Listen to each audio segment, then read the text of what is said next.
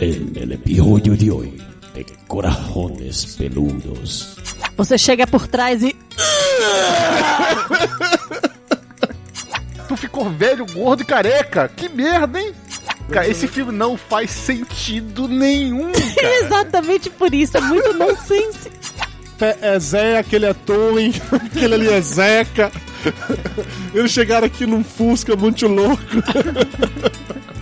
Empieza ahora otro episodio de Corazones Peludos, donde los unicornios vienen a morir.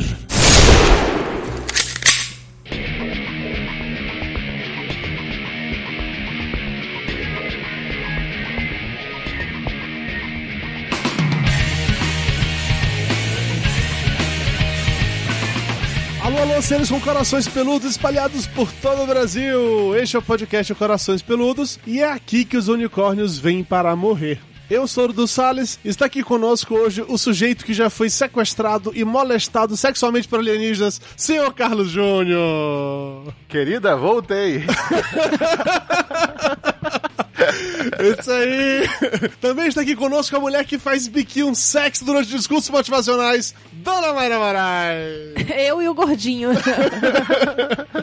Em homenagem ao aniversário de 20 anos do filme e a sua continuação que foi lançada, falaremos hoje sobre Independence Day, um clássico dos anos 90 e exemplo máximo de cinema catástrofe galhofa que abusa de clichês e evita se levar a sério. Também conhecido como Os Trapalhões e o Rabo do Cometa.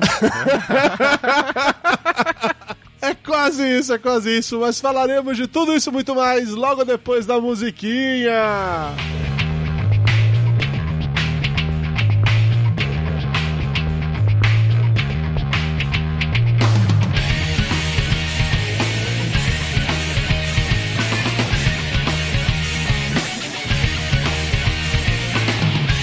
Primeiro a gente tem de destacar um parada importante relacionada ao primeiro filme. Ele é- foi filmado e ele se passa em 1996, em que o mundo era diferente, né? Assim, as É, coisas o eram mundo era distintas. diferente. Tinha telefones no carro, os celulares eram aqueles tijolões, os computadores eram umas, máquinas, umas caixas é, pesadas e. Internet, internet era coisa rara. Era esse o ponto, internet. E é porque eu lembro de uma parada muito interessante do primeiro filme, eu não sei se, se todo mundo aqui lembra disso ou não, mas a campanha de marketing do primeiro filme, ele queria fazer uma parada meio o Guerra dos Mundos lá do, do Orson Welles. De que o Guerra dos Mundos tinha aquele lance que o cara começou a, a ler no rádio o negócio, as pessoas tomaram um susto. E a campanha de marketing desse filme, ele tentava fazer algo parecido com isso. Eu lembro de ver spot na televisão, que era, sei lá, um- de 15, 20 segundos, como se fosse uma entrada ao vivo de um jornalista em algum lugar, mostrando a chegada dos alienígenas e aquela imagem meio falhada e tal, e sem necessariamente explicar o que que tava rolando.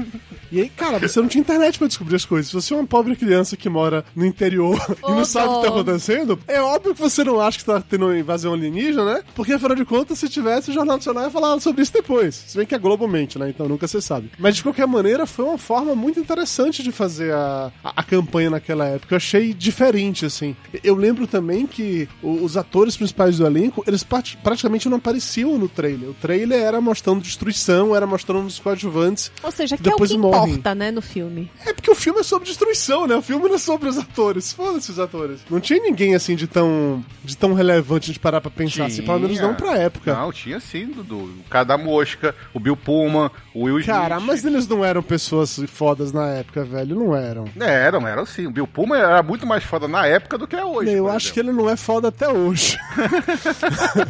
Eu acho que ele nunca foi foda até hoje, na verdade. Mas o, eu concordo com você que o, o Smith, ele era um cara foda, mas ele não era foda ainda. Não, ele não era foda ao nível de hoje, que ele é um cara que, sei lá, que chama a audiência e, e faz um filme só pra se baseado nele. Mas na época ele já era bem famoso. Independence Day foi o segundo filme dele que explodiu. O primeiro foi Bad Boys. Antes disso, tinham três filmes que ninguém se importa ou sabe o que é, entendeu? Não, mas você tem que pensar que ele era um ator de televisão. Então a série dele e ele como um rapper, ele já chamava a audiência já. Ah, eu tenho minhas sinceras dúvidas disso, cara. Não, eu tenho minhas sinceras não, dúvidas se chamava- alguém já foi ver esse alguém. filme por causa do Will Smith, entendeu? Não, eu, eu acredito que pelo papel que ele tá lá de homem negro, que fodão, muitos negros americanos, aquela história de negros americanos, foram ver o filme por causa dele. É, ok. Isso, isso eu posso até concordar com você. Até porque ele faz não só isso negros americanos, como militares como um todo. Já que ele é o militar fodão. Ok, essa parte eu até É, concordo mas com ele não chega a ser o militar fodão, porque ele é o militar descolado, entendeu? Então ele não é o militar fodão. Então tira o militar. O militar fodão vai ser o cara lá que, era o que virou general agora. Que era o cara mais é, sisudo, mais militar mesmo. Então acho que é, são coisas diferentes aí. Ele tá ali mesmo pra chegar e chamar o público jovem e chamar o público negro pra assistir o filme. Aí ainda, além do elenco, né, o Will Smith que ele faz o capitão lá, o, que é o único cara que consegue derrubar uma das naves alienígenas numa das melhores cenas de dogfight, assim, de entre um caça e, uma, e uma nave alienígena, que é muito legal. Ninguém consegue derrubar a nave até a hora que ele derruba a nave dele em cima e força o cara a cair, é bem foda isso. E- Isso que eu tava lembrando, ele é um péssimo piloto, por isso que ele morreu.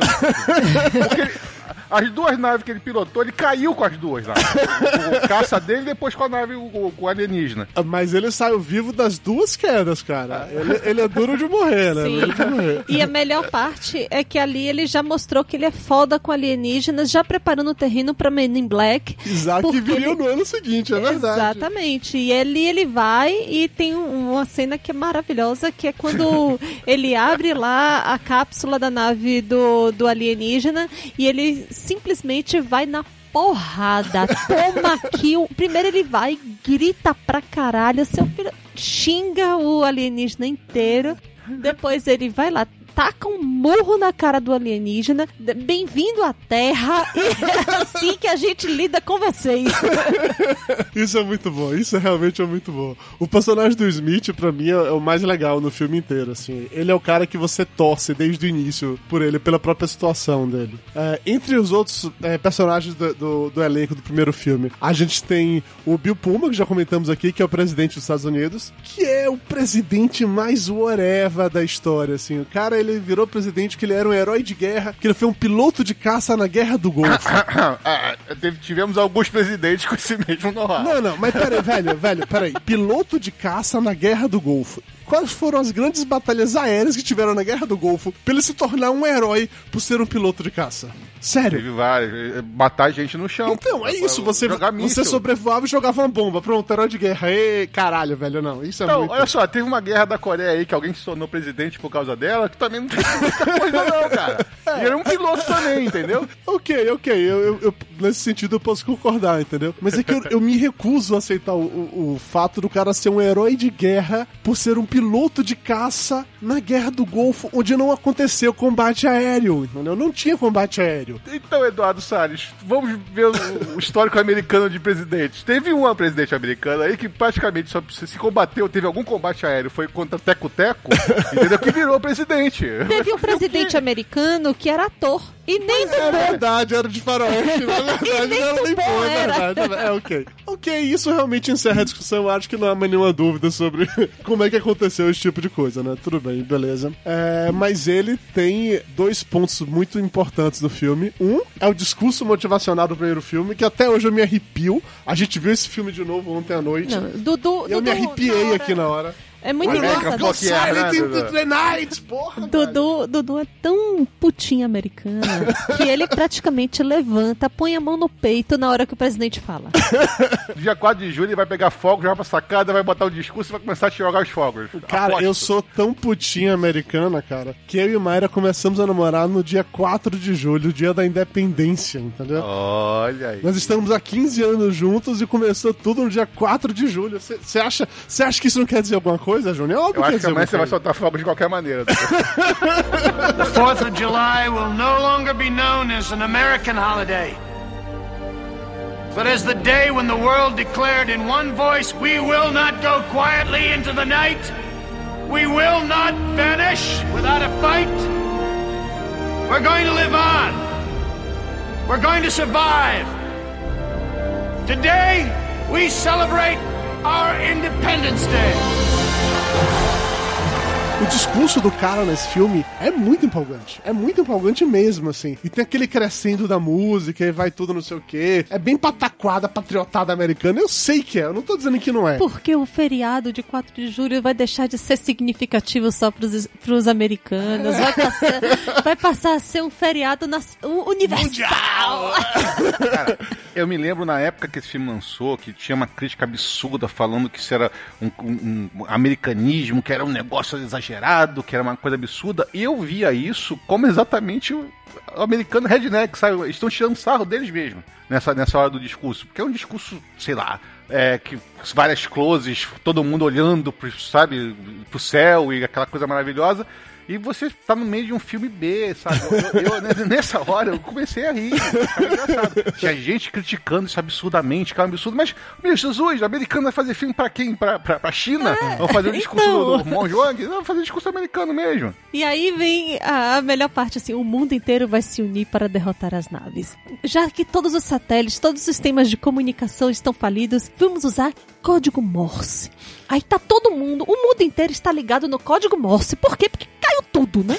Então vamos ficar no código Morse porque foi o que nos sobrou. Então fica todo mundo lá. Judeus, é, Muçulmanos. muçulmanos, indianos, russos, Paquistaneses. todo mundo lá, só do lado, esperando tu, tu, tu, tu, tu, pra poder os americanos dizer o que, que vai fazer. Não, isso é muito escroto, cara. É, aí é bem patriotada mesmo o filme. Todo mundo parado, esperando as Na hora que ordens. chega, né, o plano. Ah, é o mensagem dos americanos. Eles estão organizando um contra-ataque. Aí alguém fala assim: Ah, já não era sem tempo. Porra! Como Tá assim? todo mundo parado esperando os americanos porque eles vão resolver o problema, cara. Eles... Se você pensar, se você pensar em 96 faz sentido. A União Soviética tava falida, não tinha mais porra nenhuma, tava vendendo caça pro, pro, pro Daimler Hell. A única força mesmo que teria algum sentido de tentar fazer algum contra-ataque é os americanos, como é hoje em dia. sabe? Se bem que dia, Ok, você Júnior, mas venhamos e convenhamos. O negócio do jeito que é mostrado no filme, que tá todo mundo parado esperando. Tava os americanos. Olha, Aí na hora que os cá, americanos em alienígenas contato- tinham tocado puteiro. tava todo mundo precisando, de, eh, tava pelo menos defender a sua casa, tava precisando fazer. Não É. ia ficar esperando alguém dizer o que fazer, né? Jesus, a gente ia fazer o quê? Com super tucano aqui? aqui no Brasil? Vocês acham que vai ter que ser americano que vai vir salvar O mesmo? Brasil nem Acabou a história. aparece na porra do negócio. Nenhuma nave vai explodir o Brasil e ninguém se Claro, os importa. né? alienígenas não vinham pra cá. Já mandaram até de Varginha, já viram que não dá certo. Se viesse pegar, correu o risco de pegar chikungunya, né? Pior ainda, a, a galera ia- na linha vermelha ia roubar os equipamentos dos, dos alienígenas, é verdade, isso né? sim. Se a nave estaciona ali na, na Baía de Guanabara, fudeu. Ia ser saqueada na hora. Outro personagem importante do filme é o Jeff Goldblum, a mosca que ele é o, o, cara mais inteligente do mundo, o cara sensacional, maravilhoso, que sabe tudo, que des descobre como enfrentar os alienígenas, mas o trabalho dele basicamente é como o cara que controla, que tem, sei lá, mexe no TV a cabo. É isso que ele faz. É, ele é tipo um instalador ele, de TV a cabo. Ele também tem um papel muito importante. Ele é o último nerd velho que a gente vê no cinema. Não, não, não, não, não, não, não, não. O papel dele, a parte mais importante do papel dele é ser eco-chato, pessoa que briga pela reciclagem das latinhas. É verdade. Ele fala que ele sempre quis salvar o mundo jogando latina, reciclando latas. Mas isso, eu, isso eu acho que é uma, é uma liberdade poética. Então, assim, o cara ele sempre quis salvar o mundo, então ele tem a oportunidade de realmente salvar o mundo, entendeu? Isso é, é tipo de filme B, na verdade. Na verdade, isso aí é uma discussão babaca só pra ficar engraçado na porra do cinema. Porque o cara, o babaca tava querendo salvar o mundo, quando de repente começa a vir alienígena, ele fode tudo. Vamos fumar charuto nessa merda que acaba, acabou essa desgraça. é isso. É, vamos botar realmente o que importa aqui. Não adianta fazer E muita você coisa vê não, que não é desde aquela época ele já defendia a ciclovia. Ele anda de quê? De, De bicicleta. é verdade. Ele é muito ecochato mesmo, cara. É pra ser o, o- o estereotipo total, sabe? Ele salva o planeta jogando latinha no lixo e andando de bicicleta. Pronto. É justo, é uma forma segura de salvar o planeta. É melhor do que entrar numa nave pra colocar um, vírus de Windows. Não, mas a melhor parte é que não, não basta ser um vírus de Windows. Ele tem que ter uma caveirinha que fica rindo. é muito bom, é muito bom, é muito bom. E ele tem o pai dele também, que é o alívio cômico master do filme.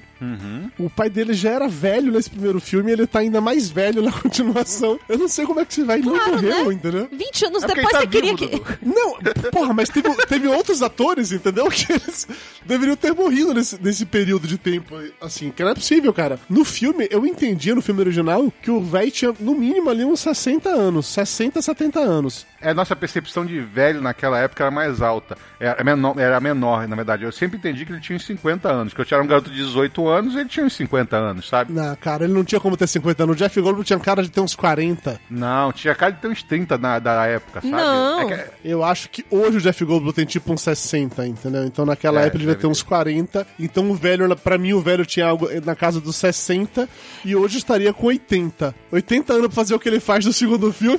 O cara tá bem pra caralho, velho.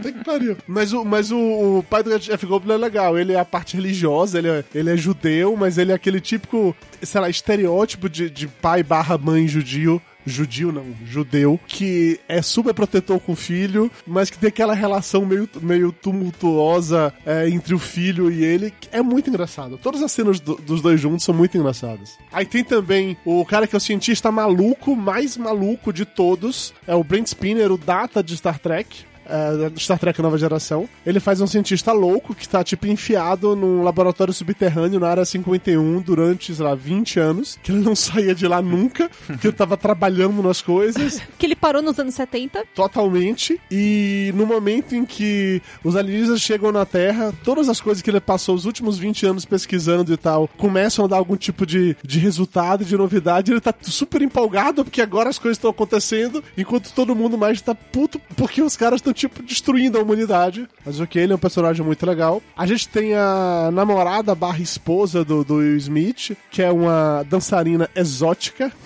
Como ela fala no filme em dado momento. É, mas tava estudando pra ser médica ou enfermeira na época. É, não uma coisa era. assim, não me lembro detalhes. É, é, a gente tem um filho, né, dela, que não é filho do Smith, mas o filho dela, que é um gurizinho, que é todo E engraçadinho e tal. No, no segundo filme, que vira um puta piloto também, né? É, que vira meio que o protagonista do segundo filme. E que pra variar, o Will Smith bota os filhos dele até da ficção de novo nos filmes pra fazer alguma coisa, né?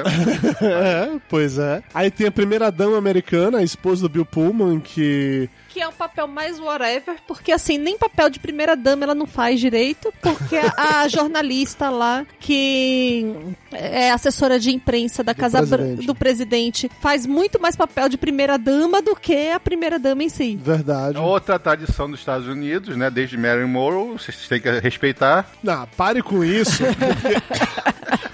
Então, não é à toa que o Cabo Man lá tem, tem, tem ciúme do- da mulher, é tem verdade. é ciúme. verdade, Os é dois saíram na porrada dentro da Casa Branca, inclusive. É verdade, isso é dito de, em mais de uma maneira. É, e além disso, tem um monte de outros coadjuvantes, assim, meio nada a ver. Tem um Randy Quaid, que, foi- que é o cara que foi realmente sequestrado por alienígenas no passado, e que hoje quer vingança, que é um piloto do Vietnã, que nos anos 90 ele pulveriza é, plantação lá, Erradas. jogando veneno, é, plantações erradas, que vive bêbado pra caralho e tal, não sei o quê. Tem o, o chefe do Jeff Goldblum, que é o cara lá da, da TV, que tem uma voz rouca absolutamente bizarra, que eu não sei explicar qual é o, o problema da voz daquele cara.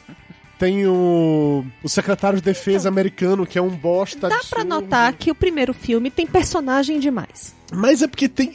Foi aquilo que eu comentei com você ontem a gente assistindo. Que isso, pra mim, é um destaque que torna pra mim o, pr- o primeiro filme melhor que esse segundo agora. Que é no primeiro. defender roteiro. Gente, Não, não, não é defender o roteiro, mas é a maneira como a história é apresentada. Eles passam um bom tempo apresentando eles pra passam gente. 80% do filme tentando contextualizar uma porra que ninguém se importa. Quem Não, se é que tá, importa você com se aqueles importa. personagens? Quem se Você importa com a bichinha? Quem se importa com a bichinha rouca? eu me importo com a bichinha rouca. O chefe do Jeff Goldblum, eu me importo com ele, cara.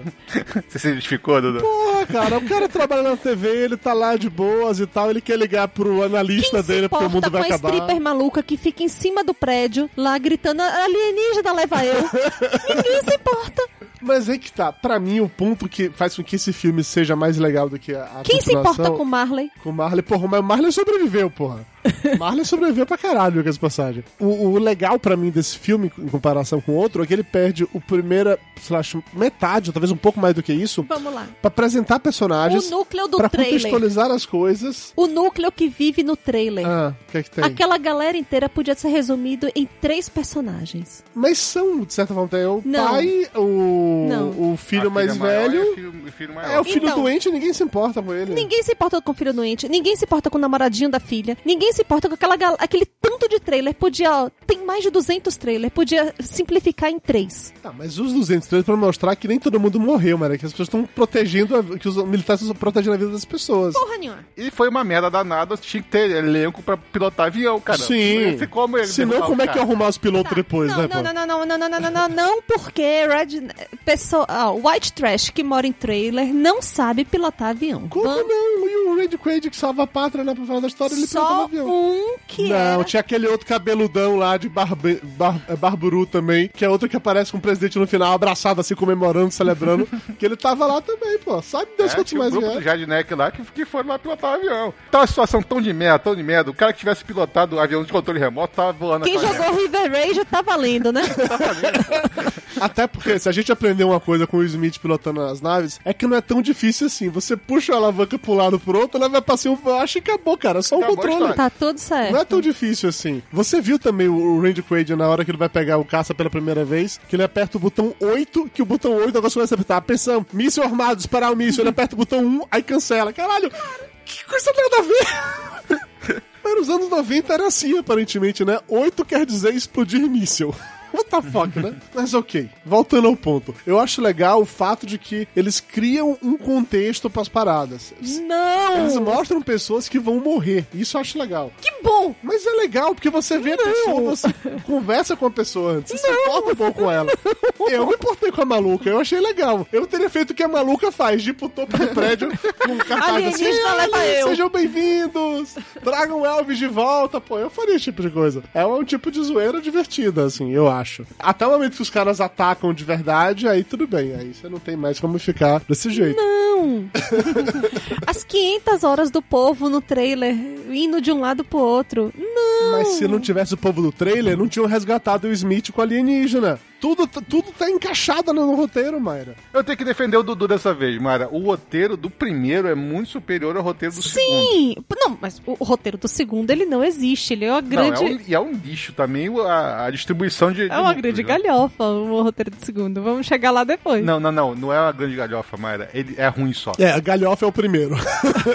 o segundo, o roteiro é realmente apenas um. Mas ok. Aí ainda, no primeiro filme, tem uma parada que eu acho muito legal, que é o lance do secretário de defesa, que ele tinha sido antes, tipo, diretor da CIA, e que ele sabia que Da existia a área Área 51, mas ele não conta pro presidente, porque se alguma vez o presidente for questionado sobre isso, o presidente tem que ter, como é a expressão? Plausible deniability. É. Isso, é, é negação plausa- plausível. plausível, é que assim que o presidente seria, teria que ser capaz de falar que isso realmente não existe com convicção, pra ninguém jamais suspeitar. É, na verdade, isso tem um outro fator também. O presidente dos Estados Unidos, ele não tem um nível de segurança mais alto dos, dos Estados Unidos, entendeu? Tem gente, funcionário de carreira lá, que tem nível mais alto de segurança do que o presidente. É, mas secretário de defesa, teoricamente, não é funcionário de carreira, é o presidente que escolhe ele. Então, pra mim, isso daí não faz muito sentido É, mas... pra é, mim. Mas ok, faz- eu faz o- entendo. Como o cara tinha sido antes diretor da CIA, então diretor da CIA provavelmente deve ter um. Ah, e sabe até da sua vida. É, é, Ele então. leu seus e-mails. Literalmente, né? Porque Sim. E aí tem o lance de quando os alienígenas chegam na Terra, o filho da puta não fala nada pra ninguém, entendeu? Aí se não fosse o pai judeu lá dando esporro em todo mundo, o cara não ia jamais dizer que, ah não, olha, realmente existe a Área 51 e nós realmente temos naves e temos aliens. Olha que legal. Inclusive, essa, essa galera aí a gente já conhece todo mundo. É, já ele, aquele ali é, Te- é Zé, aquele é Tony, aquele ali é Zeca. Eles chegaram aqui num Fusca muito louco. Enfim, esse é um negócio que eu acho imperdoável na, no roteiro, mas eu entendo que eles queriam apresentar a Área 51 num momento específico da história, entendeu? Como se fosse o ponto de virada, o turning point da história. Não, até o Will Smith sabia da Área 51. Ah, mas o Will Smith ele passou sobrevoando, e é diferente. Ele não sabia que existia. Ele passou sobrevoando que era uma base, ele não sabia o que tinha naquela base. Não, e até uma brincadeira com as teorias das, das conspirações, né? Porque na verdade ali tinha dois ali, até mesmo Ned não acreditava que existia a Área 51, entendeu? Aham. Os outros lá que eram meio malucos acreditavam que existia a Área 51 e acabou que na verdade a Área 51 existia mesmo de verdade. É, o velho maluco tinha certeza que existia porque ele tinha lido no, no, no Jornalecos lá, entendeu? Já o, o nerd é, que ia salvar o mundo, ele achava que era só boato, não sei o que e tal. Então, Eu não só acredito na Área 51, como sei que tem uma base na Lua. Isso aí, tem mesmo. Inclusive no segundo filme a gente vê essa base da lua, é verdade. É, o que mais que eu acho legal desse filme? As frases marcantes. Esse filme ele tem algumas frases que são muito sensacionais, assim. Will Smith falando que quer chutar traseiro alienígena, na hora que ele dá um soco na cara do alienígena e fala bem-vindo à Terra. O Randy Quaid lá, na hora que ele vai com a nave, pra, com caça pra cima da nave, grita, querida, estou voltando. Caralho, é- são frases muito marcantes, assim, que faziam a diferença. Na hora que ele fala aquilo no momento certo, você dá vontade de rir, mas de um jeito bom. Não, e, e é uma cena heróica foda. O cara vai morrer, entendeu? É, Foda-se, tô morrendo. E aí, tô chegando. E os efeitos especiais, que a gente revendo ontem, a gente reviu esse filme ontem, os efeitos estão bem datados. Mas na Não, época alguns, eram alguns. muito legais. Alguns, Dudu, mas tem muito efeito prático no filme. Não, os efeitos Então- práticos continuam valendo, isso não dá pra negar. Mas os efeitos digitais, a parada de umas coisas meio CGI, a nave, as naves pegando fogo e tal, tá, tá muito datado, assim, muito datado mesmo. Você parece render de game antigo, entendeu? É, mas você, vê o computador da hora lá do, do, do Jeff Gubber lá, que ele, chegando na, na sala de, de tecnologia da, da, da emissora de TV a cabo, você vê assim, caralho, isso é velho. Sim, eu até me surpreendo ao saber que os caras fizeram isso tudo em 1996, caralho. É. 20 anos atrás, não tinha nem iPhone naquela época, e os caras fizeram aquela porra toda, então... Não tinha nem smartphone naquela época, Dudu. Você viu? Era o, o tijolão lá. lá. é. E apesar de ser o tijolão, o Jeff Goldblum era tão foda que ele conseguia localizar em qual a- a- lugar da Casa Branca a ex-mulher dele estava só pra estar falando no telefone, porque ele é foda. E ainda assim ele trabalhava instalando TV a cabo. Não é foda não, Dudu, que na verdade antigamente só tinha 100, 100 celulares nos Estados Unidos. Então era fácil localizar. Vai né? fazer isso agora, com as torres tudo lotadas. É, mas os efeitos são muito legais. A cena de destruição, eu tava comentando com o Mayra aqui, que eu lembro de ter visto um documentário na época, que basicamente os caras explodem maquetes do filme, Maquetes, né? isso. São várias, várias maquetes explodindo. E eles queriam fazer aquele efeito do fogo saindo, assim, seguindo pelas ruas ou saindo de dentro, explodindo num formato específico, mas eles nunca conseguiam que quando o fogo explode alguma parada, ele sobe, ele vai pra cima, não vai pros lados. E aí eles tentaram várias, várias vezes até que chegaram numa solução, que foi colocar a maquete de lado, em deixaram a maquete apoiada no chão, colocaram ela em pé, e aí com fogo vindo de baixo, deram aquele efeito que eles queriam. Aí depois, obviamente, na hora da edição, foi só puxar o negócio pra baixo de novo e geram uns efeitos bem legais, assim. E eles gastaram uma fortuna nessas maquetes, que eu me lembro dessa, dessa- desse mesmo negócio. E essa maquete aí só tinha essa. E era a, do, a do Capitólio, né?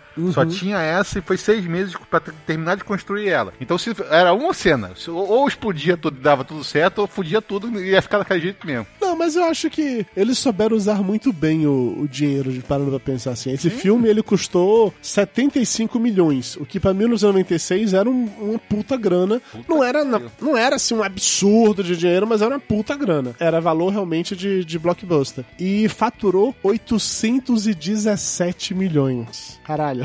Pouca coisa, né? Ele fez dinheiro pra caralho. E se eu não me engano, foi por causa desse filme que veio toda uma, uma onda de filme catástrofe naquela Sim, época. de Armageddon explosão, né? veio depois. E... o impacto profundo, profundo. Aquele lá do zero absoluto, vários vários filmes de, de destruição de coisa. Chegou uma hora que explodir a Casa Branca já era o padrão, né? Todo mundo queria explodir a Casa Branca também. Depois desse filme. Isso, isso, isso é uma parada bem legal. E esse filme ele tem também um dos finais mais surrealmente divertidos de todos os tempos, que é com Will Smith e o Jeff Goldblum, a mosca, entrando na nave mãe, com o caça que, ele- que eles roubaram, né? Quer dizer, caiu na Terra nos anos 50, aparentemente.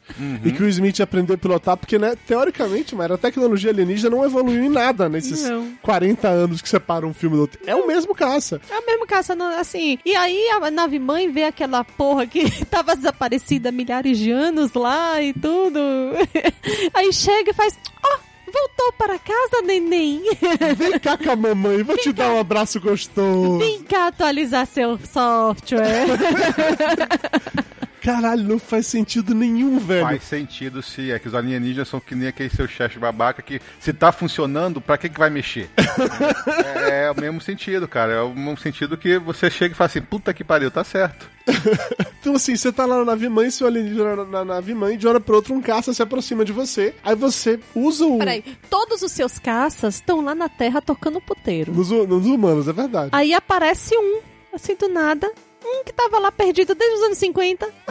Você nem questiona pra tipo, mandar uma mensagem de rádio pra saber quem é que tá chegando ali. Você simplesmente, ah, tá bom, ok, chegou um caça. Puxa ele pra cá, vamos ver o que tá rolando É, aí. porque na verdade, na hora que puxou ali a tela do caça, o com o central de controle, e viu que tava usando o iOS 15 versões atrasadas. Então ele tinha que atualizar, porra. É verdade, né? Puta aí. Deve ter dado malfunction, deu erro, né? O cara tá com o firmware atrasado. Vamos puxar pra cá pra atualizar o sistema, que dá tudo aí. certo. Cara, não, isso é, isso é muito, isso é muito nada a ver, muito nada. Mas ok, tudo bem, beleza. o caça chega lá e aí a gente vê o Jeff Goldblum mostrando que esses, esses caras que instalam a TV a cabo são os caras mais fodas da humanidade. Que ele, usando um notebookzinho tosco dos anos 90, Uma anteninha. conectou no, na, no sistema da nave. É que ele tava usando Linux, rapaz. Ah, ali, por isso que ele era foda, assim, é isso. Conectou no sistema da nave E ele um manda vírus, de vírus caveirinha. Não, o vírus de caveirinha foi a melhor coisa. Cara, aquilo é um vírus de Windows, Júnior. Aquilo é vírus de Windows. A nave certamente usava o Windows 95, já existia naquela época já. A nave usava o Windows 95, cara, certeza, velho. Tem E o vírus dava risadinha, fazia.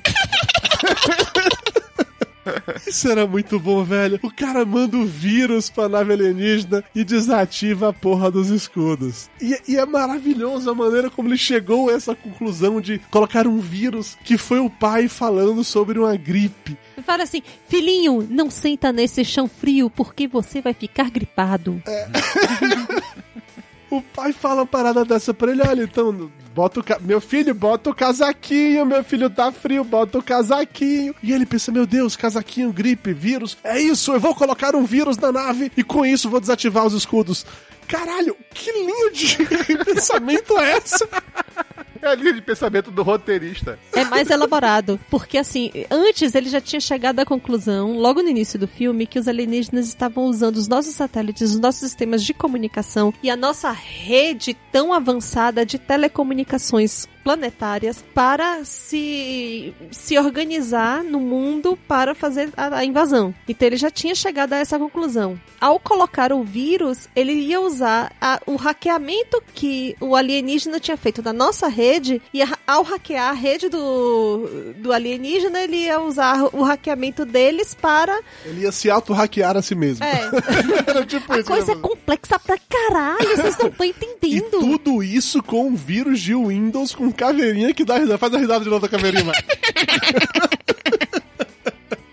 E dá certo, por mais surpreendente que possa Sabe parecer. por quê? Porque os alienígenas usavam, usavam o Internet Explorer na época, cara. Tudo deu merda. É verdade. Se os caras usassem o Netscape, estavam protegidos até hoje, né, cara? Não tinha dado nada, é verdade. Usaram o Internet Explorer, pegaram um Trojan e se fuderam. Não- Realmente não. X-Video aí.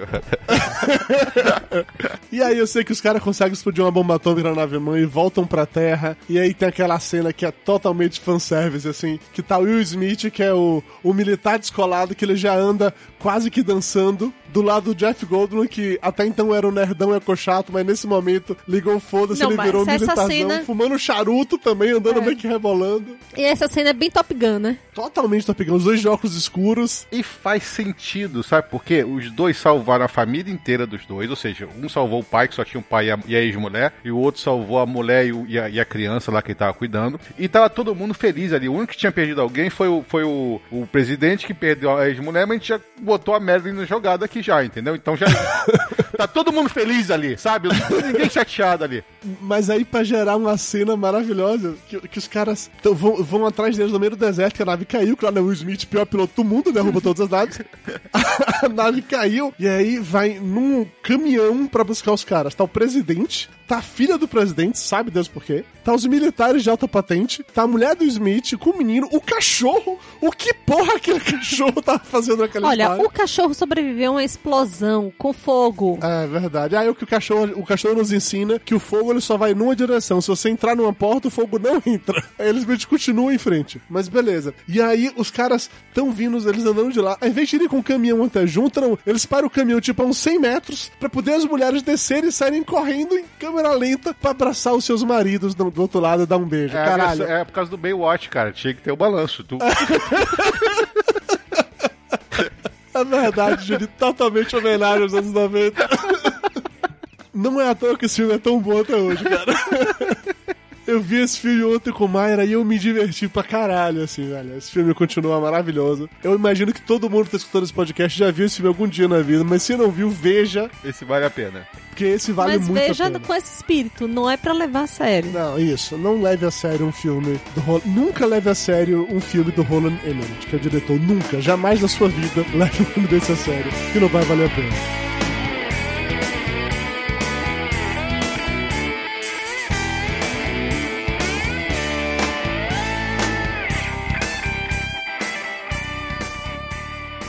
Nacional.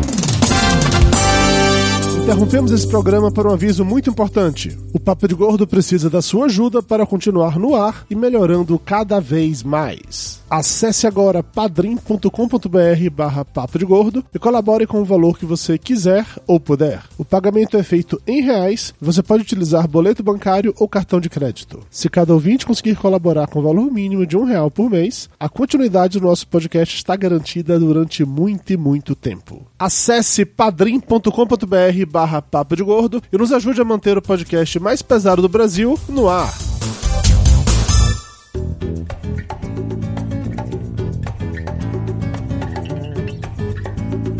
E dito isso, vamos agora falar sobre a continuação desse filme maravilhoso, Essa bomba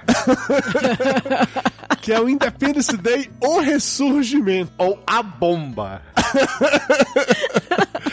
Eu acho que o Júnior tá muito revoltado, ele não foi no espírito certo pra ver o filme. Não, cara, esse filme não faz sentido nenhum, cara. Exatamente por isso, é muito nonsense. A gente ria no cinema. As pessoas no cinema comigo e com o Dudu, elas estavam muito putas, porque a gente ria do início ao fim. A gente gargalhava no cinema e as pessoas levando a sério.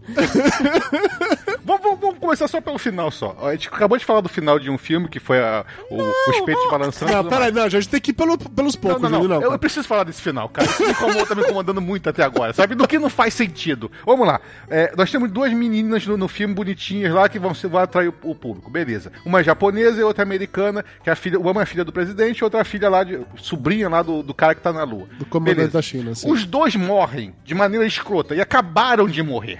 Sim. Porra, uma largou toda a carreira dela pra cuidar da porra do pai, ficou maluco, entendeu? E, e ama aquele pai assim desesperadamente. Aí chega no final, que o pai acabou de morrer, ela sai correndo e dá uma chave de perna no porra do namorado. Não faz sentido isso! E a outra marca um, marca um encontro no restaurante. Não faz sentido! Se eu tivesse perdido meu pai, ou se eu, a minha irmã tivesse perdido meu pai, ela não ia querer dar pro marido dela no minuto seguinte. Ah, Júnior, você tá sendo muito, muito cruel. Você não entende, entendeu? De repente as mulheres estavam com aquela adrenalina louca, assim, porque acabaram de enfrentar num combate aéreo. Tava com adrenalina, Ou cara. seja, a fazer melhor momento de comer alguém é quando o pai morre, é isso? não estou dizendo isso. É quando você acaba de, de impedir uma invasão alienígena. Esse seria o melhor momento. Não faz sentido, Eduardo Salles. Não, é eu uma concordo você. Não tá... caralho. Cara, Peraí, mas nada é só nesse isso que te, é só isso que te incomodou. Você se porque Cara, não, muita incomodou coisa muito, antes. não, incomodou muita coisa. Aquilo, isso, isso foi tipo a cereja do bolo. Eu falei assim, caralho, você achou que não podia piorar o meu roteiro? Toma aqui, ó.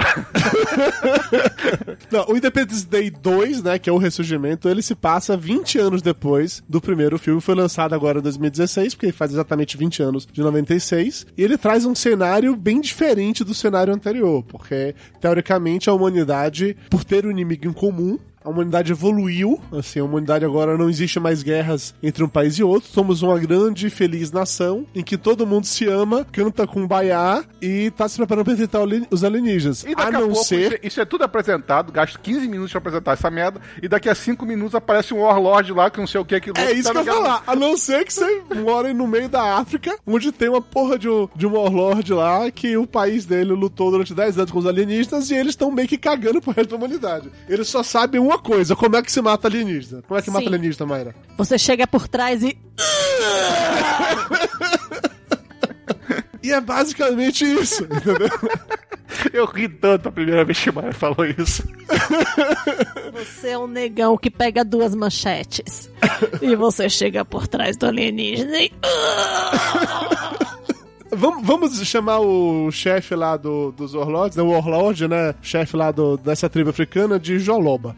Joloba, ele é, ele é um negão forte. Um pouco, go- um pouco gordo, mas eu acho que faz parte do contexto específico. Ele anda com duas machetes e ele mata alienígenas com machetes e não com arminhas de Porque fogo. ele é macho. Ele é macho pra caralho. Joloba é foda. Joloba é foda. E a tribo dele passou os últimos 10. A tribo não. A, é, a tribo, o país. Não sei como definir exatamente o que é que é aquilo, porque não fica claro em que país aquilo se passa. Então eu não sei. Vamos dizer que. As A galera a dele. galera dele ali. A turminha dele ali passou 10 anos enfrentando os alienígenas na Terra, Na porrada. só com o machetezinho enfiando nas costas e gritando. Cada hora que pegava um. Isso, inclusive, talvez de- de- é, renderia um filme mais legal do que esse filme em si. Mas ok, não vamos entrar nesse mérito da, da questão agora. Mas então tá lá. E o filme começa basicamente com o Jeff Goldblum, que continua vivo. Ele continua, só que agora ele é o cara mais foda do governo americano. Enquanto no primeiro filme ele era um cara que instalava a TV a cabo. Ele agora é um cientista foda pra caralho, mas que ninguém entende exatamente qual é a especialidade dele, porque, né? A especialidade de botar vírus de computador no computador alienígena, caralho. É, mas assim, ele não coloca vírus nenhum nesse filme. Então fica a coisa meio assim, ok, o que, que eu faço agora? Ok, beleza, vamos lá, né? O cara vai lá visitar lá o Warlord, lá o Joloba, porque o Joloba chamou os caras porque a nave que tinha caído lá no- durante a, a guerra de 1996 começou a acender toda de novo. Começou a, a piscar. Aí vamos lá, Começa, vamos, vamos começando a fazer sentido essa merda. Porque, primeiro de tudo, todos os países do mundo se uniram. A gente tem um Warlord lá no meio do- da puta que pariu. Ok. Tem uma nave alienígena gigante, monstruosa, que foi a única que pousou na Terra, e o, e o desgraçado lá da tribo lá não quer deixar é, a gente ver. Vem cá, países, vamos unirmos e vamos jogar bomba nesses filhos da puta e vamos ver essa porra dessa nave? Vamos entender o que tem de tão especial, né? É, porque inclusive tem um buraco enorme que o satélite tá me mostrando aqui embaixo dessa desgraça. Por que, que tem esse buraco lá? Vamos investigar essa merda? Não, porque nós estamos em paz. A gente vive lá naquele Small World lá do, da Disney. Todo mundo cantando feliz. Ah, um mundo bem melhor. cara, não faz sentido, não faz sentido. Cara, um monte de coisa não faz sentido. O, o mundo evoluiu, tá? De novo, é bom destacar. Nós usamos a tecnologia alienígena pra poder ter armas melhores e caças melhores, pra, pra ter inclusive escudo, campo de força. Tem campo, tem campo de força em alguns que só lugares. é usado quando eles querem. Sim, eles esquecem completamente do conceito de campo de força, porque só usam isso em um único momento no filme. Poderiam ter usado em vários, mas ok, não vou entrar nesse mérito agora, beleza. Eles evoluíram pra caralho, mas continuam sendo burros pra cacete. Porque assim. Porque o o- a humanidade, ela não é brilhante. Vamos combinar que os povos, os povos tá aí, né? Vamos A gente tem uma base na Lua. A gente tem uma rede de satélite que a gente vai esperar os- a nave chegar perto pra começar a carregar as armas e fa- fazer contagem regressiva. A gente tem uma, a gente tem uma base na Lua que no refeitório serve o quê? Moon milk. É verdade, tem leite lunar. É tirado das vaquinhas, fica com gravidade zero lá, né? O leite não vem batido, né? Ele vem mais leve. Enfim, nessa base lunar, Que não tem escudo.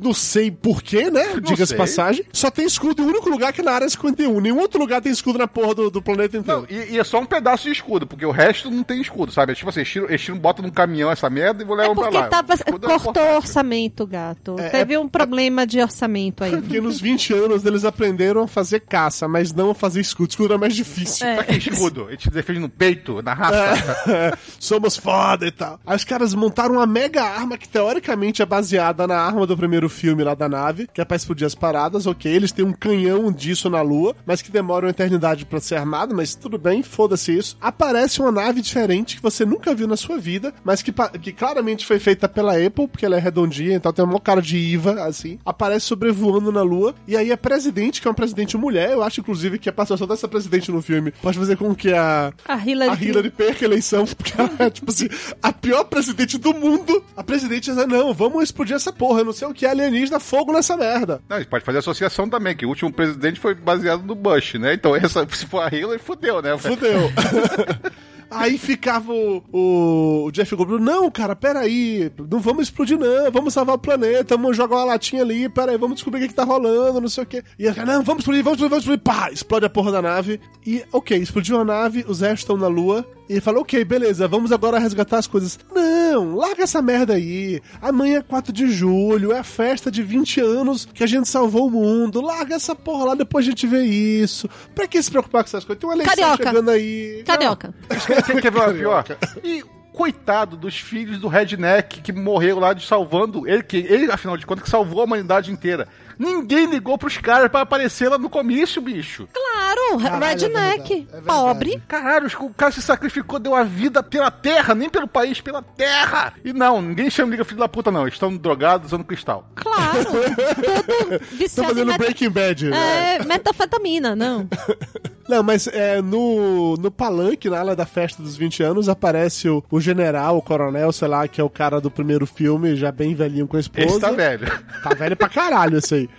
Inclusive, eu não sei nem se é o mesmo ator, ou se apenas falaram o que era, não faço a menor ideia. Pois é. Mas ele tá lá. Aí aparece uns outros atores, uns outros personagens que eu não faço ideia de quem seja, e tem o suposto filho do Will Smith, que o Will Smith, ele morreu entre um filme e outro, não, não me lembro se eles revelam o motivo. Se revela, talvez eu tenha rido nesse momento, eu não me lembro do detalhe. Eu acho que, o- que o material que saiu do, pro filme explica que ele foi morreu testando a primeira, a primeira versão daquela nave, daquele caça Aquele que eles tão caça usando. lá. Caiu. De novo, né? Exatamente. Ele Pois fez o é. que ele faz melhor, derrubar naves. Mas na verdade eu acho que. Eu, eu vi um comentáriozinho do diretor falando que eles não conseguiram achar um roteiro que o Smith fizesse sentido. Eu falei, caralho, bicho, não tem como. Você tá justificando que esse roteiro faz sentido? Caralho, se eles conseguiram arrumar um, um justificativa no roteiro pra colocar o pai do Jeff Goldblum, o judeu velho de novo, botar o Smith era fácil pra caralho, velho. Mas Muito na verdade fácil. deve ter sido um problema de orçamento, né? No, o orçamento não coube. Ah, sim, isso eu também acho. Mas o Will Smith ele podia ser aquele general que vira presidente lá pro, lá pro final do filme, tranquilamente. Ou podia Dava- ser o cara que se sacrifica pra salvar de novo a terra toda e faria sentido a filha querer dar pro cara, porque o pai tava vivo ainda, sabe? É, porque não era o pai do presidente, é. Porra. então, pode ser, pode ser. Bom, enfim, aí entre os personagens desse maravilhoso, sensacional elenco, a gente tem o irmão do Thor, que é o Leah Hemsworth, também era o namoradinho da da Jennifer... Hannah Montana. Hã? Hannah Montana. Ele é o namorado daquela Mila Chris, Mila. Eu não sabia, eu ia falar que ele é o namorado daquela menina lá dos Jogos Vorazes. Nos Jogos Vorazes ele ah, é. no o- jogo no filme, né? Isso, no disso. filme. No filme ele é o namorado lá, o, o cara que é do Distrito 12 ou é 13 também, Não, o, que é o, grandão de cabelo ele, preto Ele e tal. pega, ele pega, ele namora a Millie Cyrus. Miley Miley Cyrus. Cyrus. Miley Cyrus. Essa porcaria. O inglês do Júnior é sempre britânico. Enfim, e ele faz teoricamente o papel que seria do Will Smith. Ele é o militar descolado, que é rebelde, mas que é bom pra caralho e que motiva as pessoas e que faz solta piadinha e coisa e tal. E que quer se destacar. E só consegue achar uma maneira de se destacar. E que ao se deparar dentro da, da nave dos aliens, ele põe o pinto pra fora e faz xixi. Marcando o território, é Acho macho justo. alfa. Acho justo. É a melhor maneira de você chamar a atenção dos alienígenas, né? Você vou mijar aqui. Ele não tinha uma arma, cara. Ele vai fazer o quê? Vai, vai, vai, o choque, ó. Não, o detalhe é que os alienígenas eles são super educados, né? Porque eles esperaram o cara acabar de mijar pra começar a atirar nele, né? Não, não, pera aí, pera aí, o cara tá mijando. Porra, pera aí, ô Zé, Zé, velho, o cara tá mijando, Zé, porra. Não zoa, Zé, pera aí. Pronto, acabou, dá uma balançadinha, balançou uma, duas, três vezes. Pronto, galera, vamos lá, é isso aí. Porra, cara. Não. Porra, é essa? Ok. Aí a gente tem o, o filho do Smith, que é um militar aleatório, genérico, que é só pra ser um piloto foda, mas E ninguém se importa, só Ninguém tá, se e só importa. tá lá- e só tá lá de novo. Porque é filho do Smith, mesmo que seja na ficção, mas ele só tá lá fa- fazendo esse papel por causa disso. É verdade. A gente tem uma, uma pilota, piloto feminino, não sei se existe termo pilota? Pilota fêmea. Pilota fêmea, não sei.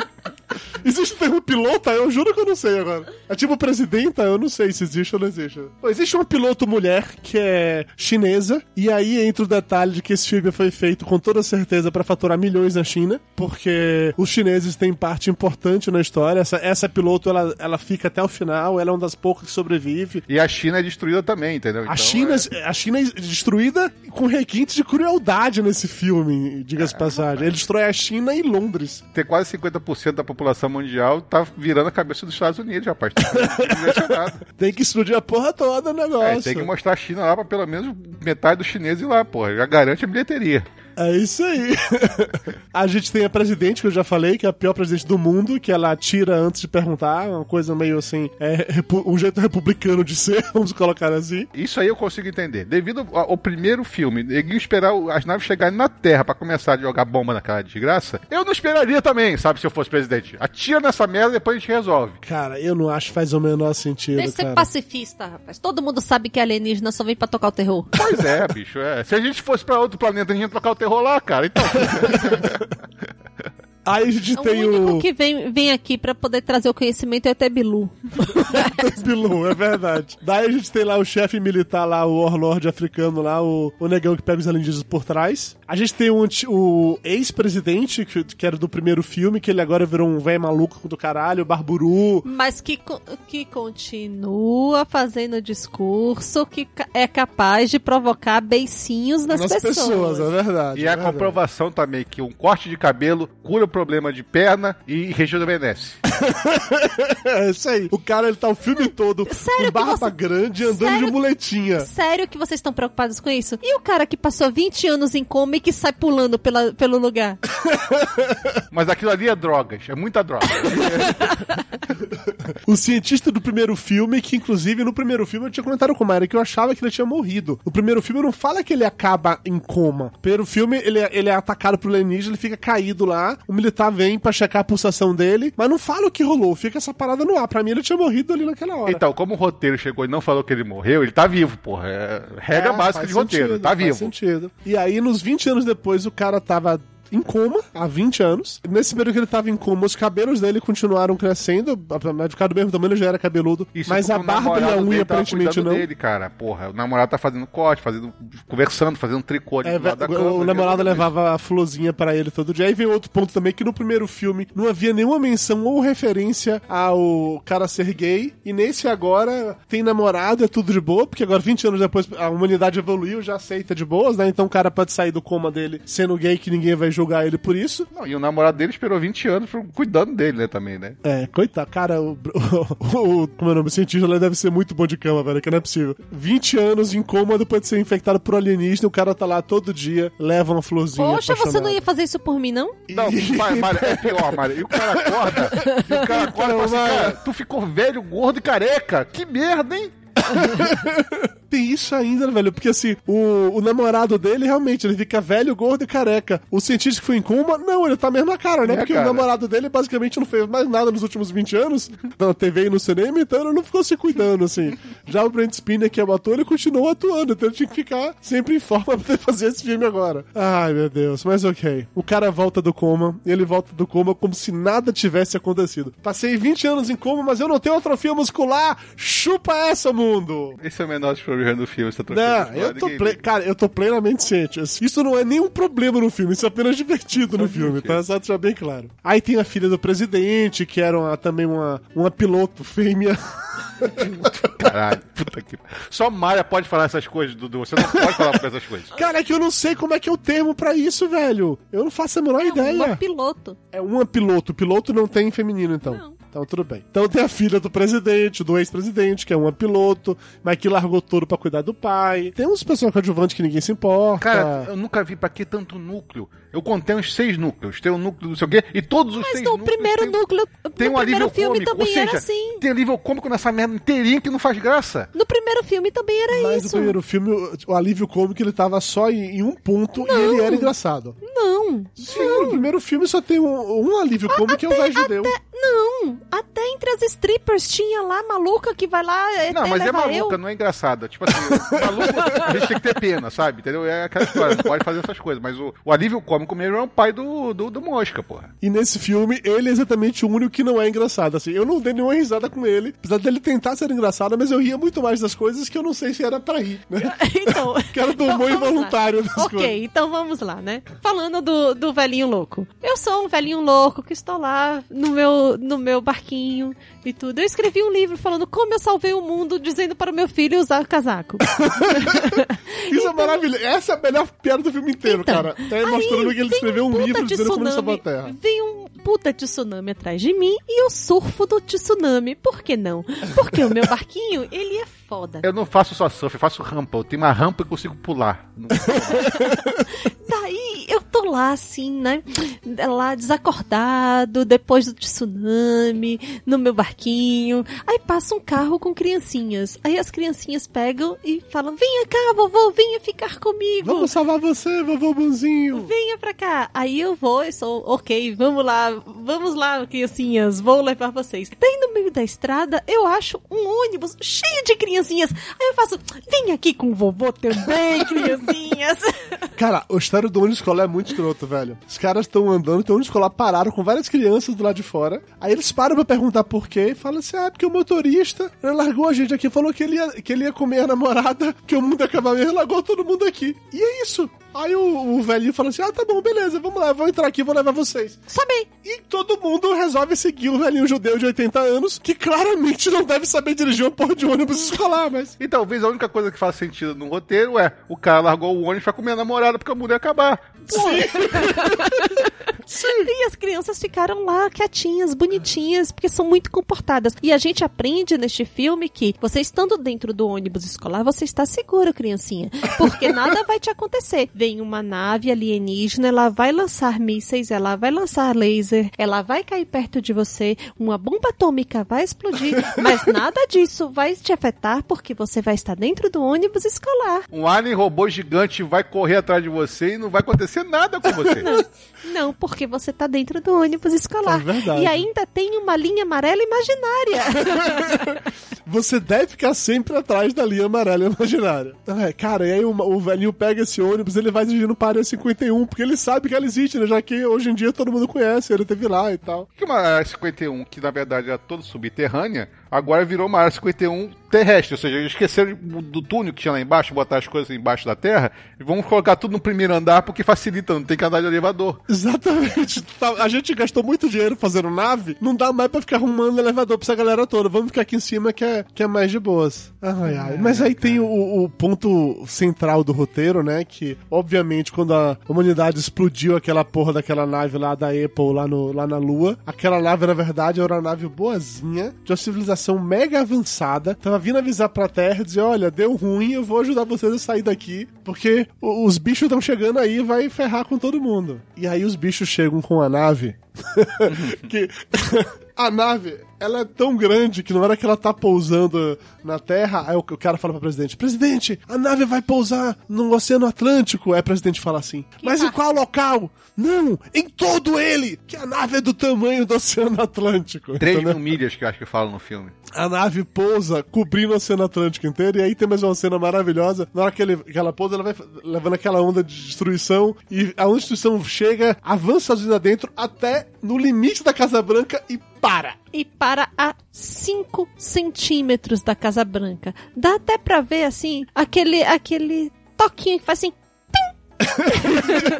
Não, dessa vez a gente não vai explodir a Casa Branca, vamos explodir só Londres. Porque, porque a, a Inglaterra importa? não saiu da União Europeia, foda-se aí também. Vamos explodir Londres essa porra, entendeu? Ninguém se importa com Londres, vamos explodir Londres dessa vez. No- Detalhe que é o seguinte, né? Que eles explodem em Londres e eles explodem a China no momento que eles pousam no Oceano Atlântico. E não faz sentido. Explodir Londres, ok, mas a China tá tipo do outro lado. Como é que ele pousar no Oceano Atlântico explodiu Londres e a China? Como? Não, mas tem uma rebarba em Paris também, né? Ah, não, passa pelos outros pontos também. Paris toda vai pro caralho, só sobra A Torre A Eiffel. Torre Eiffel. É. Você sabe que americano é muito bom de geografia. Geografia, é verdade.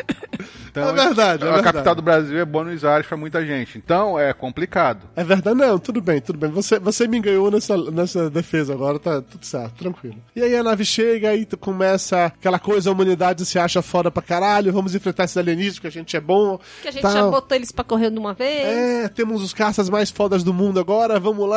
E eles chegam lá e eles se fodem. Detalhe que é o seguinte, que nesse filme, os próprios alienígenas, eles meio que esquecem o lance de, deles terem um escudo, de um campo de força.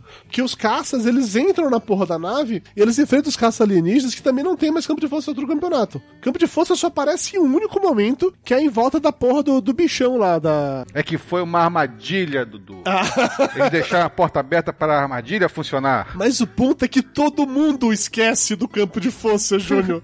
Não faz sentido, Júnior. Todo mundo esquece. Ah, é uma armadilha. Vamos atrair os melhores pilotos do mundo pra entrar aqui e a gente vai explodir todos eles. Nossa, que O armadilha campo de força só aparece quando é conveniente. Por exemplo, tem cena que os, ca os caças estão atirando no, na nave alienígena, aparece lá que tá- as naves alienígenas estão com campo de força ativo. E tem cena que o cara só dá um tiro só e pronto, acabou a nave, explode de uma vez só. Ou seja, não faz sentido. É porque eles têm, é porque eles campo têm de dois tipos de mísseis. Júnior. Eles têm um míssil contra campo de força e um míssil sem campo de força. E aí entendeu? ele usa o sem campo de força porque.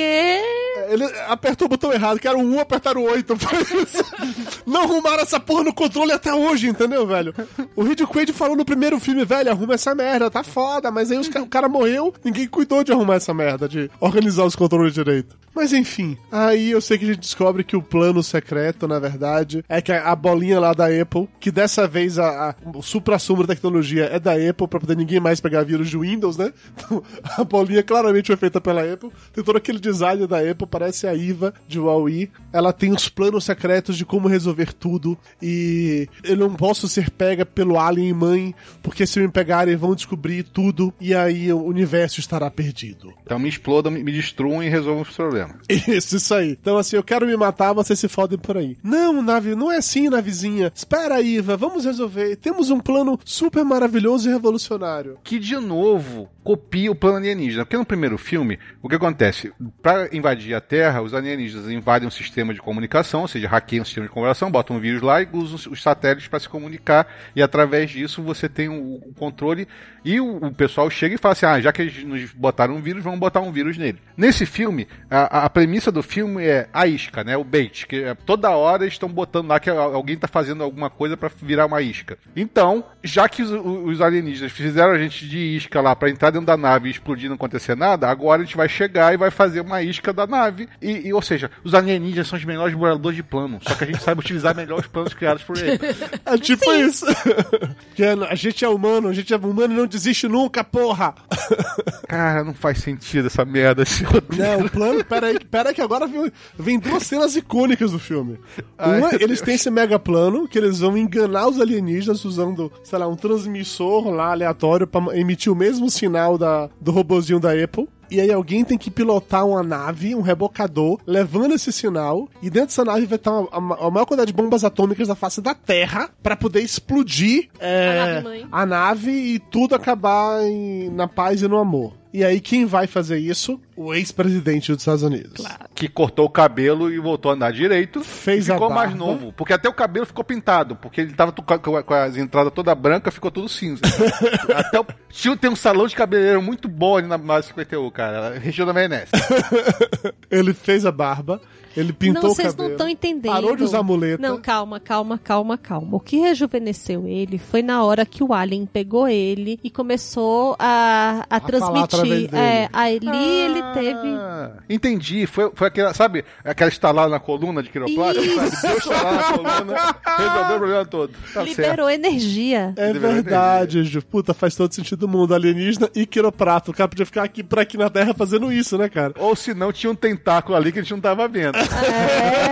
É. Tava, entrou por baixo e diretou a porra toda, né? Pode ser também. Ai, ai. E aí ele vai fazer um, um arremedo de discurso motivacional que é extremamente broxante, porque não faz nenhum sentido o momento que ele vai fazer isso. Ele ainda tá velhinho de, de bengala, aí ele larga a bengala do lado, começa a andar sem dificuldade nenhuma durante o discurso motivacional dele, porque ele foi tipo assim: as palavras tomaram conta dele, ele ficou mais foda. E aí tem a cena do, dos coadjuvantes fazendo biquinho, que é uma parada. O, o gordinho fazendo beicinho é o melhor de todos. Cara, se você já viu esse filme e não reparou isso, veja de novo essa cena. Porque é maravilhosa. O ex-presidente, ele tira a muleta, ele começa a andar, fazendo um discurso extremamente chumbreg sem graça e que não empolga ninguém. Aí a câmera fica rodando em volta lá para mostrar os coadjuvantes, os extras, e aparece um gordinho que o, diretor falou pra ele: Gordinho, cara de quem tá prestando atenção, é gordinho, vai, gordinho. Aí gordinho fica com o olhinho apertado e fazendo biquinho pra dizer que tá prestando atenção. Cara, na hora que a gente viu isso aí, a gente começou a gargalhar no cinema. O casal do nosso lado ficou puto. Que eu acho que eles só não levantaram de lugar e mudaram porque porque tava cheia a porra da fileira, você não tinha ido pro lado. A gente começou a gargalhar foda do gordinho fazendo biquinho, velho. Mas piora. Ah, piora. Que como eles, ele resolve que ele vai fazer essa missão, ele vai se matar em nome do, da salvação da, da humanidade. Assim como no primeiro filme alguém se sacrifica para salvar a humanidade, nesse ele iria se sacrificar. Eu já acho zoado, porque no primeiro filme a gente não sabe que o cara vai se sacrificar, o cara tá no combate, ele sacrifica como último recurso. Nesse não, nesse o cara sai, não, eu vou me matar em nome de todos. Aí vir a filhinha para poder salvar ele. Vai, Mayra. Oh, papai, você já salvou a humanidade uma vez. Você não precisa fazer isso de novo. E aí o pai para, olha para ela e fala assim: Eu não estou fazendo isso para salvar a humanidade. Estou fazendo isso para salvar você. E aponta o dedo daquela oh. piscadinha de olho assim. Que puta que pariu de novo. Eu e Mayra gargalhando no cinema. Aí depois de uma fala dessa, que o pai se sacrifica por ela, ela quer dar pro namorado. Caralho, isso é revoltante. Júnior, mas o pior é isso, Júnior. O cara sacrifica à toa Porque a porra do plano, o monstrão lá continua vivo, velho. O cara faz todo aquele negócio, prende a mulher- o bicho no campo de força e faz o processo todo que, a- que ele aponta o dedo, explode uma mega bomba atômica, a explosão fica contida no raio do campo de força, que não faz nenhum sentido só terem usado naquele momento, mas foda-se, eu não vou discutir isso nesse momento realmente. E aí o que acontece? Explode a nave e o bichão sai vivo, por quê? Porque ele tem um campo de força pessoal. Nossa! O bicho mãe tem um campo de força pessoal. Mas a, a Terra não tem campo de força nas naves, mas não tem problema. Eu tenho um campo de força pessoal. E aí ele sai, velho. Sai numa parada meio Cloverfield, explodindo tudo, batendo tudo vem pela frente, pra pegar a porra da, da bolinha lá, da Iva. E depois que ele pega a bolinha, o que é que ele faz? Ele resolve ficar seguindo o ônibus escolar. Por que não, né? É um ônibus escolar e é amarelo, chama atenção. Não, e não pega a bolinha, porque a bolinha tá guardada lá no. no- Mas ele vai pegar, catar a bolinha. Ele, o objetivo dele era pegar a bolinha, ele fica pegando a porra do ônibus escolar sem motivo nenhum. E ele pega a bolinha no final, quando, os- É quando os caras vêm. puto, porque foi o ônibus que fez aquilo tudo. Foda-se, eu vou- agora eu vou te matar, seu filho da puta. Foi isso. É, é tipo, é, como é o nome? Scooby-Doo, né? Se não fosse ah, por aquele cachorro e aquelas crianças malditas, nada disso teria acontecido, né? Então, É, porra. As crianças malditas estão no ônibus escolar, vamos pegar o ônibus escolar. Mas aí tem outra cena na- do ônibus escolar que é maravilhoso, que é essa altura do campeonato, o Jeff Goldblum, não me, não me lembro como, não, não me importa realmente como, ele já tá dentro do ônibus escolar, junto com o pai de 90 anos e aquele bando de criança, o Jeff Goldblum dirigindo, e aí tem uma cena que é uma referência maravilhosa ao Jurassic a Jurassic Park, tá o Jeff Goldblum dirigindo, aí ele olha pelo retrovisor do ônibus, você vê o alienígena correndo na direção do ônibus como, como se fosse o Tiranossauro Rex lá no Jurassic Park. Caralho, eu ri pra caralho nessa cena. Só faltou aquele avisozinho embaixo assim, os objetos é, refletidos parecem estar mais próximos que realmente estão. Cara, essa parte é a única parte que talvez seja um pouco engraçada, porque tem várias cenas que ele mesmo fala. Tipo assim, a hora do cachorro. É sério que tu vai pegar o cachorro? Não, é sério, ela vai pegar o cachorro. Fica atrás da linha amarela, mas não tem linha amarela, imagina ela. É a única parte que pelo menos dá pra dar risada ali, porque é, ele chegou e falou assim: ah, foda-se, isso não é roteiro, vamos falar qualquer coisa aqui. É, galera, a gente tá na reta final, o roteiro faz nenhum sentido, tamo no final. Vamos lá, vamos abraçar a zoeira. Vamos finalmente abraçar a zoeira.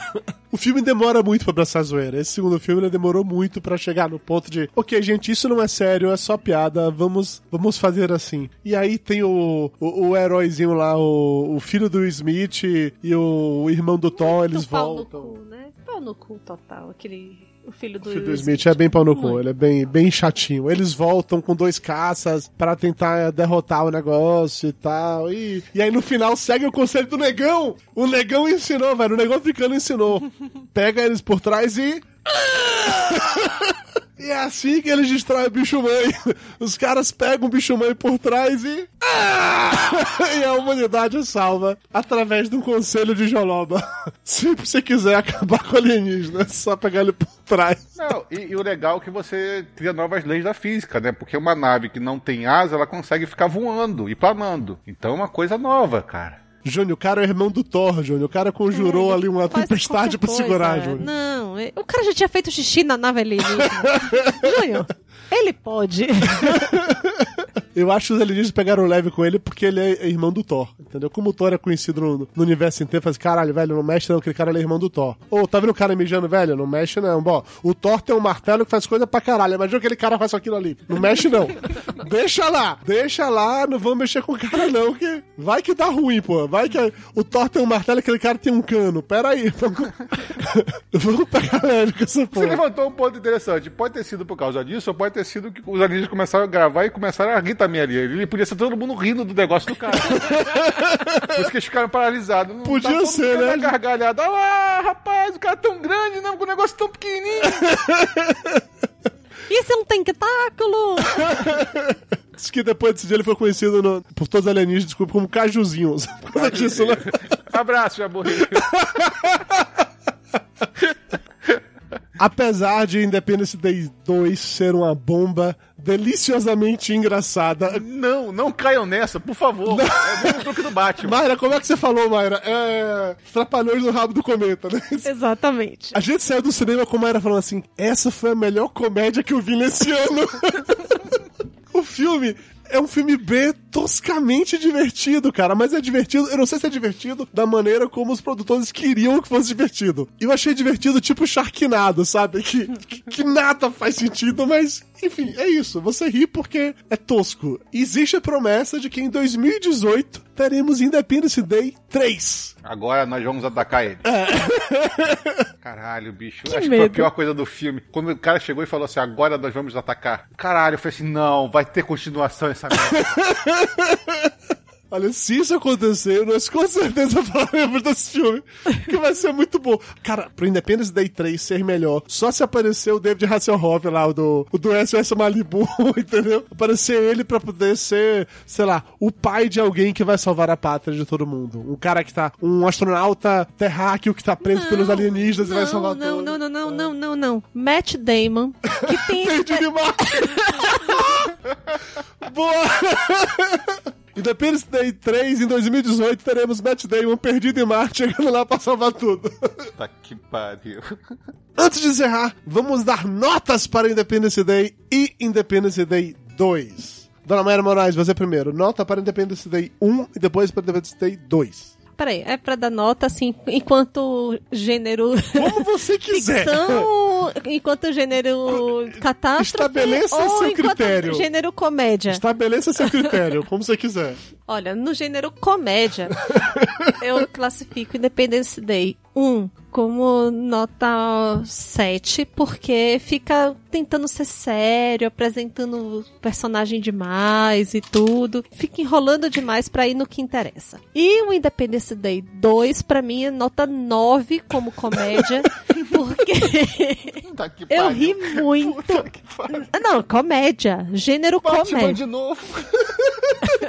Gênero comédia, ele é a melhor comédia que eu vi esse ano. Senhor. Vocês estão muito felizes, cara. Vocês, vocês- vamos se, se divorciar aí pra vocês ficarem tristes. Não, por favor. Isso. Tá desejo vocês. maldoso, Não Júnior. dá certo, não. Não, assim, eu ri muito, foi muito divertido. Eu ri pra caramba. E vale destacar que, assim, Mayra tinha tido um dia bem de merda no trabalho, eu também, o- nós dois estávamos precisando dar risada, porque tava um dia, assim, bem, bem pesado, a gente sai do cinema, depois de rir muito, ela virou pra mim e falou assim, nossa, eu tava precisando tanto dessas risadas hoje. Você vê como o filme é, Júnior, é que você, Júnior, seu coração peludo, ele te impede de se divertir com as coisas, Júnior, é isso, cara. Tá bom. Mas aí que tá, a gente se divertiu muito rindo das coisas do filme, a gente se divertiu muito também com a revolta do casal do lado, porque a gente tava rindo. a gente se...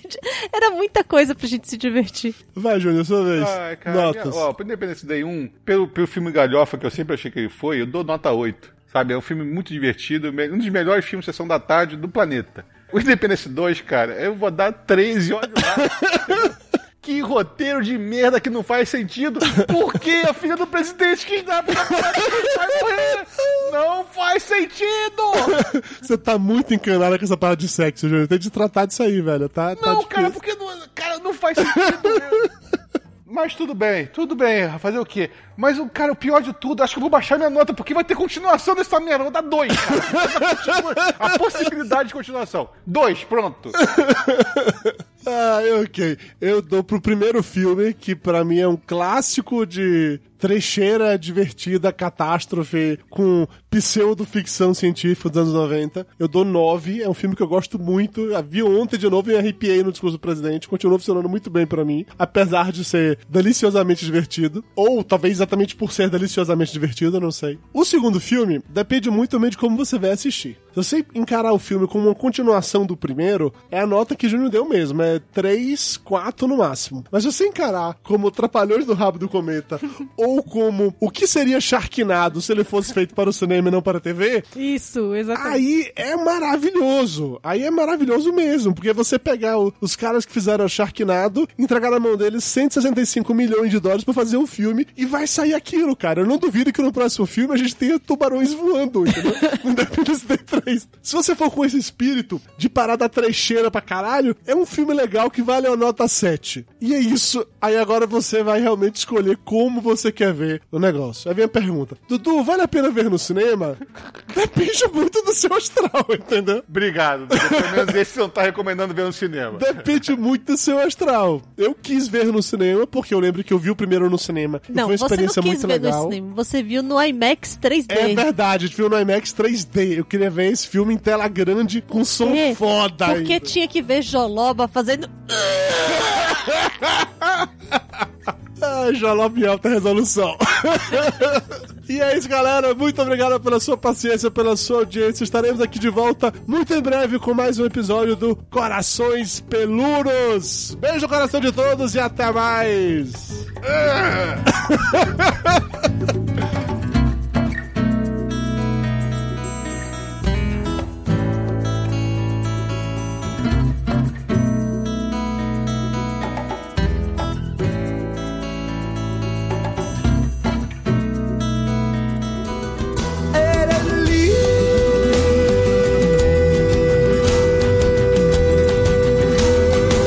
No se pierda el próximo capítulo de Corazones Peludos. ¡Ay, caramba!